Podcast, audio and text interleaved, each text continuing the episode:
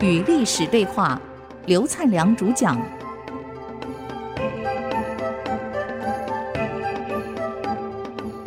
欢迎回来，继续与历史对话。我们刚讲到，周武帝，北周武帝禹文邕死了，儿子继位二十岁，父亲棺材还放在客厅啊，还没出殡啊。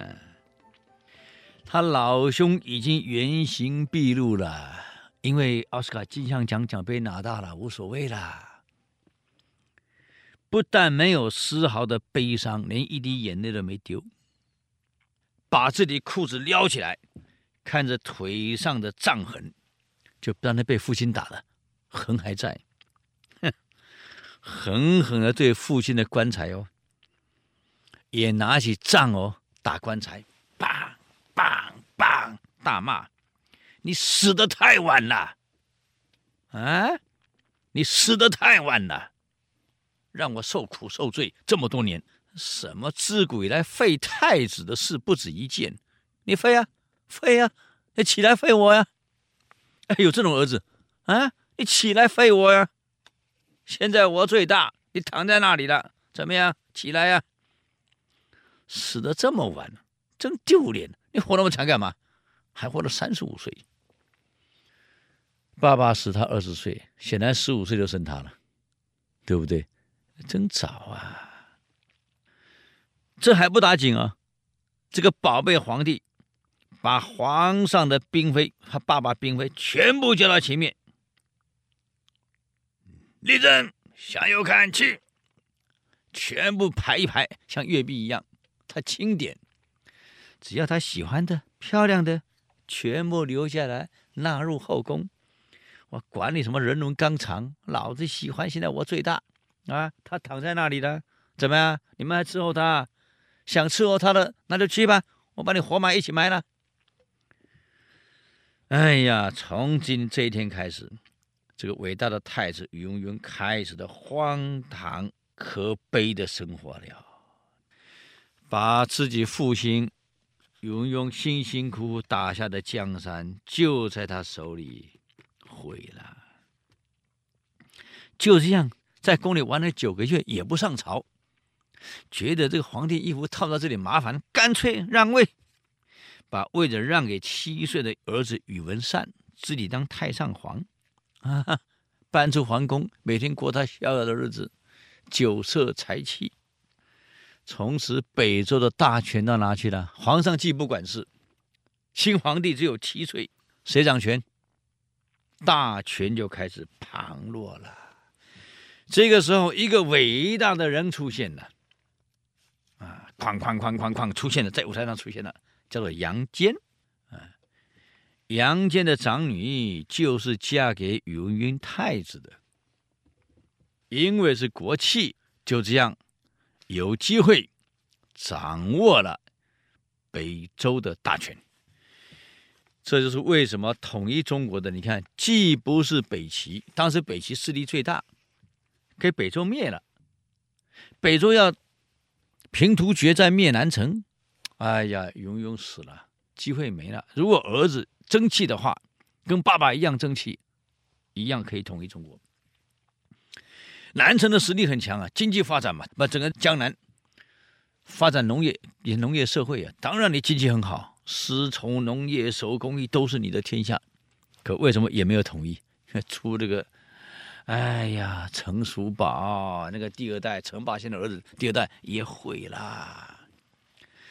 三个国家都出现荒淫无能的太子，第二代都毁在第二代手里。你看看所以是让杨坚有可乘的机会。那么杨坚到底怎么出生的呢？他怎么来的呢？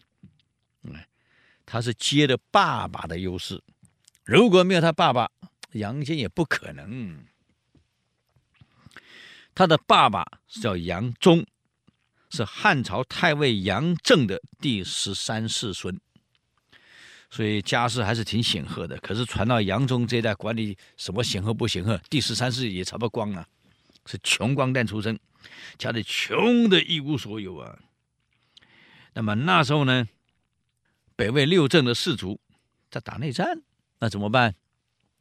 他为了不想被征兵啊，以前是抓兵的，什么征兵，那么抓兵嘛，为了不给抓兵跑啊，我不想当兵啊，跑啊，结果想往南跑，跑到最后实在是没有饭吃，受不了了，饿肚子饿到慌了，想一想当兵还可以发两个馒头，算了，还是当兵吧，就这样参军了，做了北魏的士兵。后来北魏的尔朱荣发动政变以后呢，北魏的宗室如来王王悦、北海王王浩啊，这个什么怀是林怀王啊，什么王元玉啊，这元浩、元玉、元悦等，都逃到了南方，投降给当时的梁朝。啊，南梁就是这个萧氏啊，我们都知道梁武帝萧衍往这里逃了。那么杨忠呢？因为是参军，正好是他们的部队嘛，也通通被拉到南朝，一起到了江南去了。嗯，后来南梁啊，为了控制北方，就扶持往南跑的元昊，你回北方去争地位、争夺地位，还派步兵部队给他。杨忠莫名其妙在里面又跟着往北走了，又跑到中原。就没想到这一战，元昊输给了尔朱荣，被彻底消灭了。杨忠变成了俘虏啊！所以杨忠早期很可怜，是颠沛流离，这里跑跑，那里跑跑，这里跑跑，那里跑跑，这又当了俘虏了！但是说人之间人都有运气啊。这个尔朱荣有个特征，他不会杀俘虏，他从俘虏当中呢，只要看到强壮的。顺眼的，就把他编到这里部队。杨忠因为体型魁梧啊，又机灵，所以就这样被尔朱荣编到了自己的部队里面。那么他有个将军叫做独孤信，就当了独孤信的部队里面的一个部将。后来独孤信就是把自己女儿嫁给了杨忠，啊，就是后来有名的独孤皇后。就是独孤信的女儿，这个他跟独孤信呢就转战南北，杨忠他的部将跟他的主子独孤信就变成了八拜之交，因为能征善战，体型又魁梧，很能打，就变成了八拜之交，又救了独孤信几次的的性命，所以变得很好啦啊。那么这个时候，北魏。分裂成东魏、西魏，他被并入了西魏，就投入宇文泰的阵营。